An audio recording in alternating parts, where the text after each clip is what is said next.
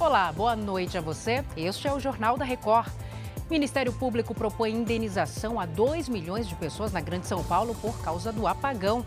E a expectativa pela saída de brasileiros da faixa de Gaza já nesta quarta-feira. O Jornal da Record já está no ar.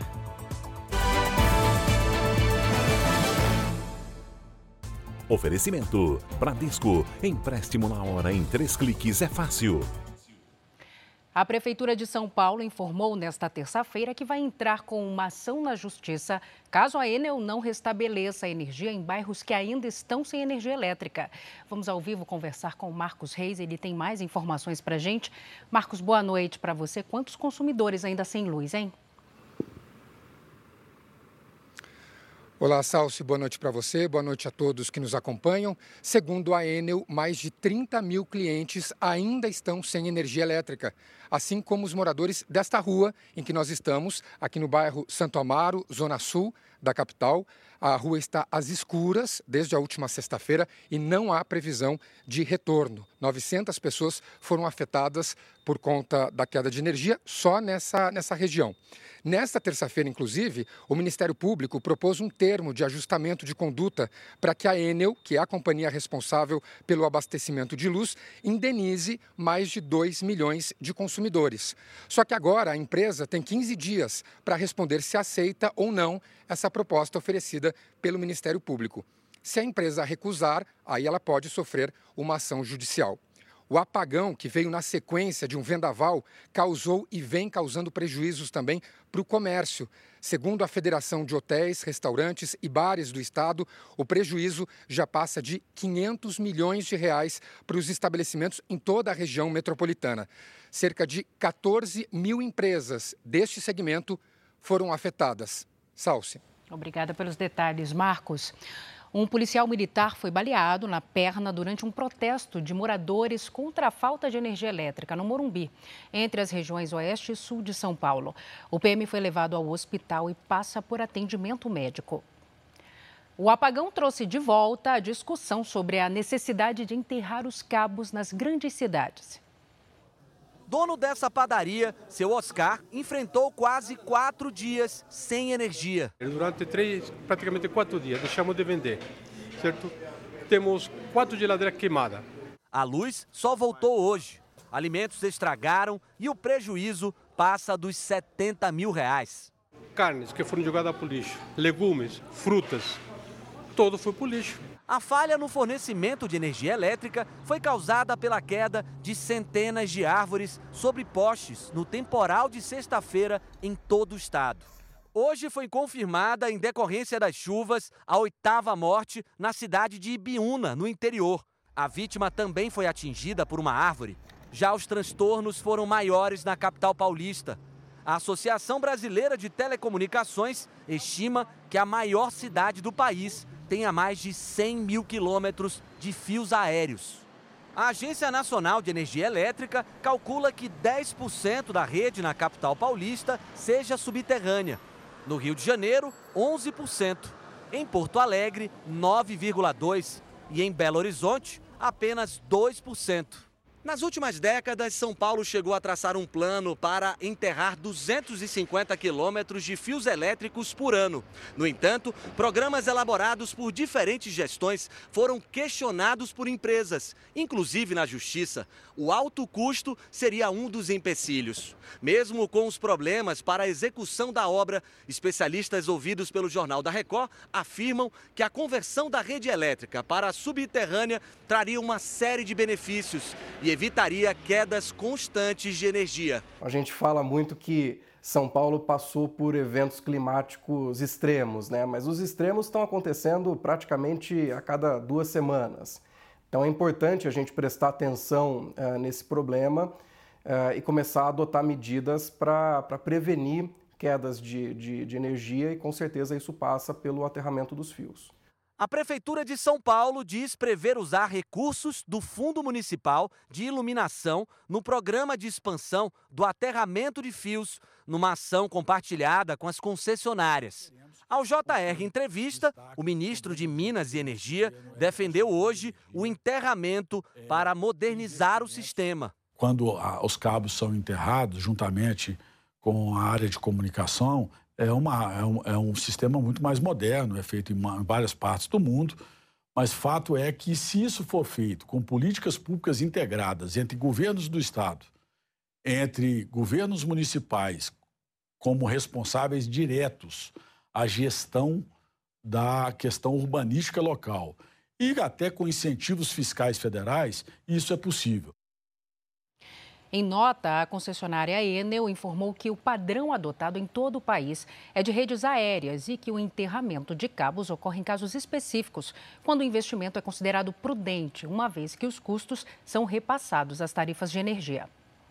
Seguimos neste assunto e agora vamos ouvir mais um trecho do JR Entrevista com o ministro de Minas e Energia, Alexandre Silveira, em que ele critica a forma com que foram firmados alguns contratos de privatização do setor elétrico aqui no Brasil. O que nós estamos vendo em São Paulo, especificamente nesse momento, é ainda um lento restabelecimento para em torno de 150 e 200 mil usuários, em consequência de um conjunto de deficiências, de uma. É, eu não vou chamar de natural, que poderia ser diferente, de uma região metropolitana com a densidade demográfica de São Paulo. São milhares de árvores que caíram sobre as redes de, de, de média e baixa tensão. É, tem alguns locais que, inclusive, estão inacessíveis para a distribuidora. Ou seja, há muito que se fazer em conjunto com as políticas públicas dos grandes centros para que a resposta seja mais rápida. Fato é que nós temos um outro elemento também que eu tenho, de certa forma, denunciado ao Brasil. O modelo de privatização das distribuidoras no Brasil e o modelo de privatização, inclusive, é, do setor elétrico nacional, em alguns casos, ele foi feito de forma muito atabalhoada, de forma muito rápida, e os contratos foram feitos de forma muito frouxa e inadequada com as distribuidoras. O senhor entende que, então, há uma falha específica nesse caso ou é uma falha geral nas privatizações do setor elétrico? Eu não sou nenhum ideológico nem radical a fim de não entender que alguns setores são importantes de serem feitos em consonância com a, a gestão privada, como é o caso das rodovias como é o caso das ferrovias. Mas o setor elétrico brasileiro é um setor muito estratégico. Quando acontece um evento como esse de São Paulo, como aconteceu aquele evento no princípio do ano, quem, quem, quem tem a responsabilidade de dar resposta à sociedade é o governo federal, o Ministério de Minas e Energia, que é o responsável pelo, por formular e executar as políticas públicas, apesar que o regulador é a ANEL, que é a Agência Nacional de Energia Elétrica. E Fato é que esse entreguismo ao setor privado faz com que nós tenhamos sejamos mais limitados nas respostas que nós queremos dar com mais velocidades. A gente fala agora da guerra no Oriente Médio. O grupo de brasileiros que continua em Gaza, aguardando um voo de volta para o Brasil, foi colocado em alerta. O retorno ao país pela fronteira com o Egito pode acontecer já nesta quarta-feira. E a Ariane Bittencourt tem os detalhes para a gente direto de Brasília. Oi, Ariane, boa noite. Boa noite, Salsi. Os 24 brasileiros e 10 familiares que esperam voltar ao Brasil foram avisados para que preparem as malas. O ministro das Relações Exteriores, Mauro Vieira, disse na última semana que a repatriação desse grupo ocorreria até esta quarta-feira, com a autorização pela passagem de Rafah no Egito. Segundo o Itamaraty, o governo federal tem mantido contato com as autoridades locais para a retirada dos brasileiros que estão na zona de conflito entre Israel e o grupo terrorista Hamas. Hamas. Ontem foi divulgada a quinta lista de estrangeiros autorizados a deixar a faixa de Gaza pela passagem de Rafah e, mais uma vez, o grupo de brasileiros não foi contemplado. Um avião do Brasil já está no Egito à espera dessas pessoas. A Diana Abu Salem é uma das brasileiras que tentam deixar a região. Vamos ouvi-la. A gente está desesperado para viajar dia a dia. Esperamos nossos nomes na lista para conseguir chegar à fronteira. Também a gente está com muita esperança para sair daqui, porque, como falou é, Ministério Relação Exterior, que a, a gente amanhã, os brasileiros vão sair amanhã, quarta-feira, daqui no faixa de Gaza. Então a gente com muita esperança para sair. porque os bombardeios aqui não param. É, todo dia fica mais violento, infelizmente. E ainda nesta edição, Roberto Cabrini mostra a luta para encontrar sobreviventes em meio aos escombros na faixa de Gaza. De volta ao Brasil, o vereador Cici Maldonado, da cidade de São Gonçalo, região metropolitana do Rio de Janeiro, foi morto a tiros em uma praça da cidade na noite desta terça-feira. Ele chegou a ser socorrido e levado para um hospital da região, mas não resistiu. Ainda não temos mais informações sobre o crime. A Comissão Mista do Orçamento do Congresso Nacional aprovou a Lei de Diretrizes Orçamentárias.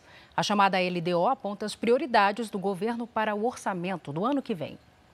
Em pouco mais de uma hora, a comissão mista aprovou o relatório preliminar. A princípio, o texto não mexe na meta fiscal, prevista pela equipe econômica do governo Lula, de zerar o déficit das contas públicas. O valor vai ser em função do que vier na peça orçamentária é, que foi colocado com relação ao valor. O governo vai revisar a meta fiscal ou não? Qual vai ser o tamanho do orçamento do ano que vem em função do que foi proposto inicialmente na LOA ou do que vai ser proposto com a revisão fiscal. Os parlamentares podem apresentar emendas ao projeto orçamentário até 16 de novembro. A previsão é que o relatório final seja votado na comissão de 22 a 24 de novembro. Se aprovado, segue para votação no plenário do Congresso. Hoje também foi divulgada a ata da última reunião do Comitê de Política Monetária do Banco Central.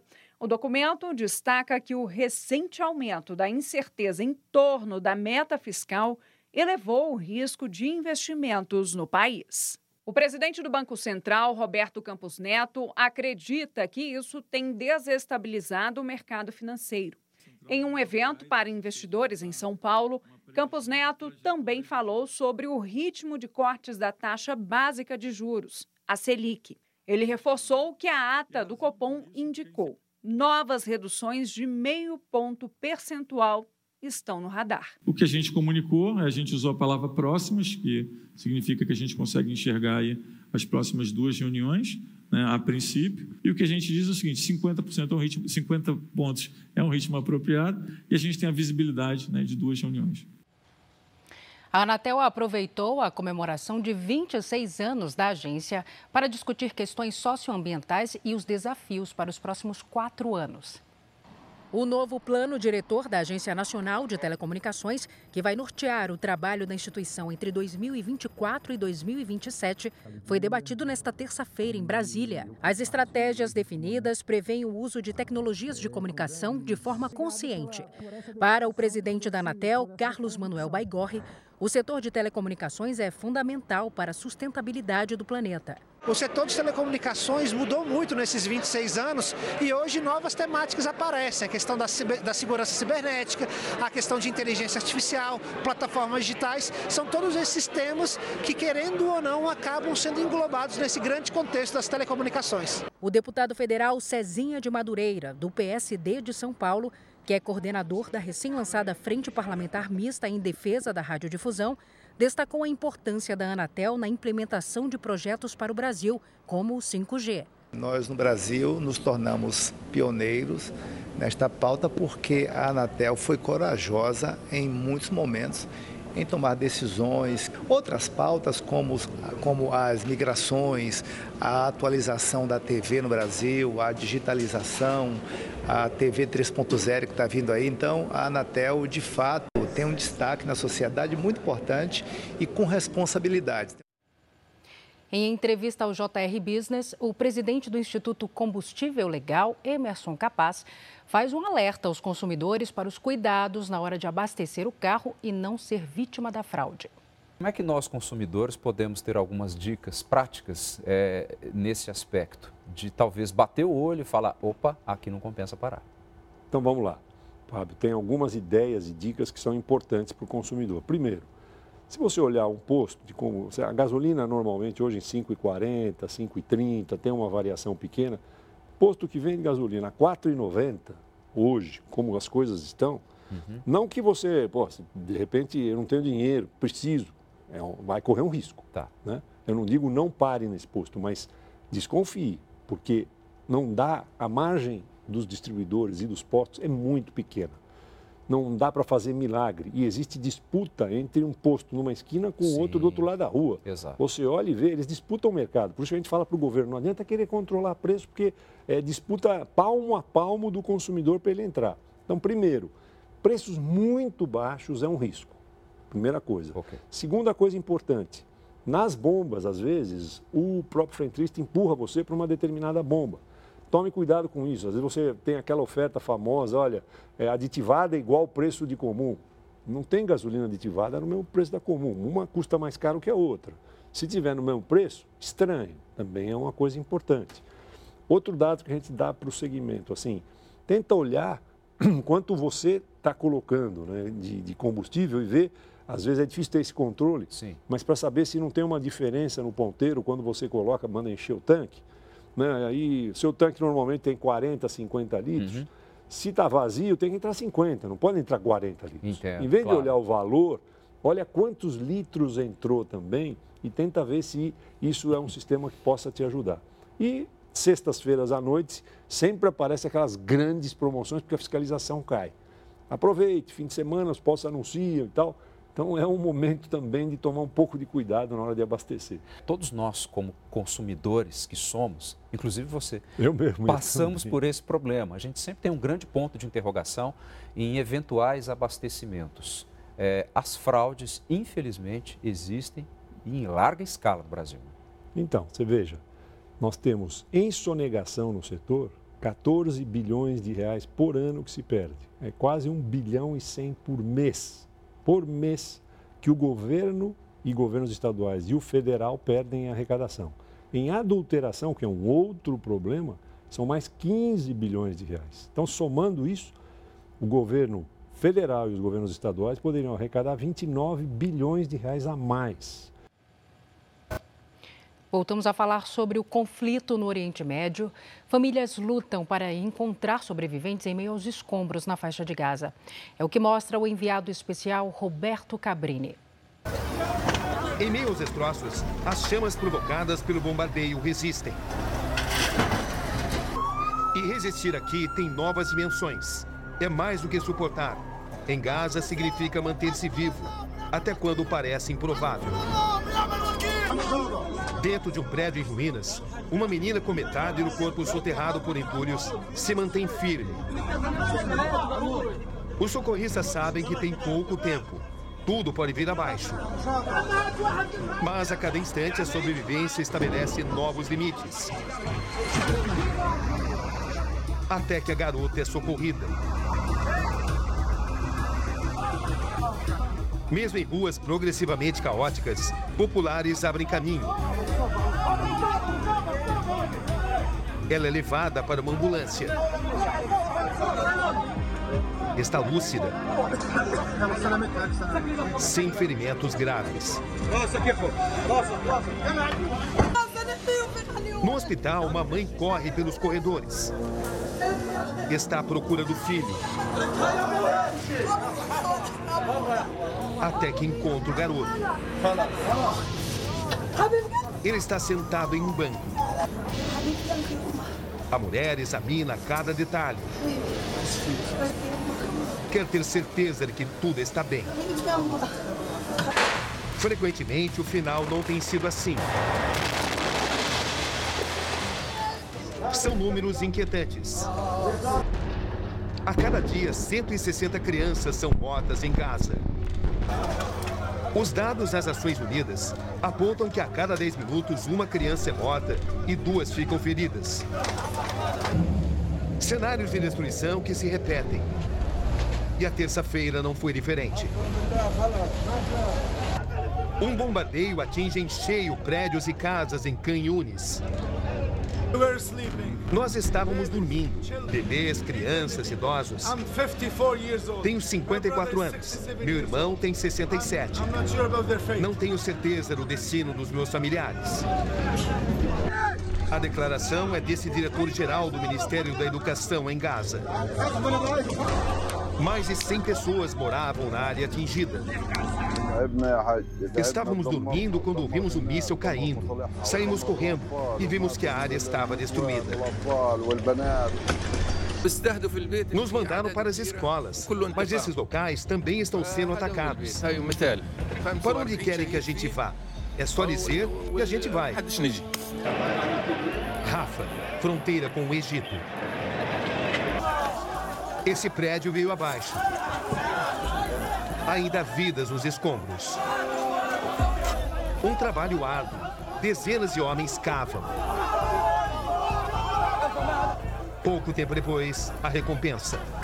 Um menino é retirado com vida. Outras boas notícias vêm em seguida. Só nesse edifício foram resgatados quatro adultos e duas crianças. Mas nas imediações as contas são duras. Os dois ataques deixam pelo menos 23 mortos e centenas de feridos. No Hospital Infantil Al-Hatizi, 70 crianças estão sendo tratadas. Outros refugiados estão abrigados no local.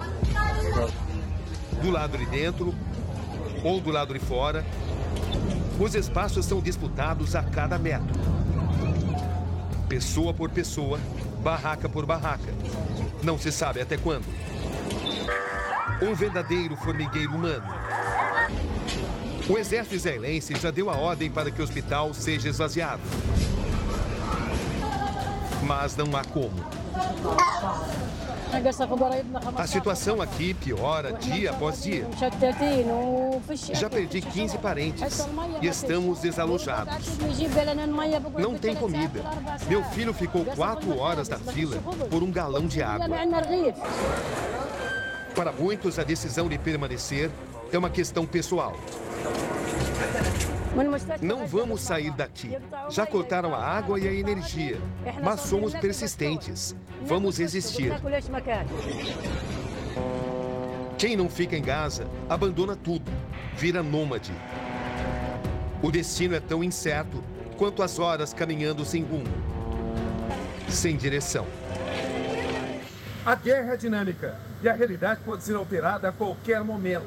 Quase pelas últimas informações, aproxima-se o momento da saída dos 34 brasileiros de Gaza. Questão de um ou dois dias. Essa é a expectativa da diplomacia brasileira. Em Gaza também podem ser encontradas histórias de desprendimento. Entre milhares de aflitos está Mohamed Abu.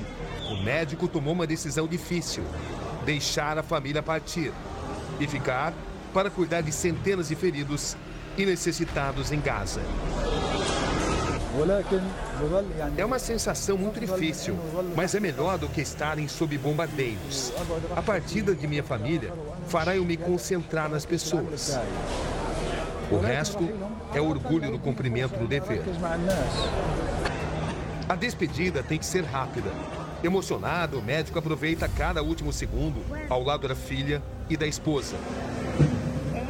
Em seguida, volta à sua luta. Gaza precisa dele.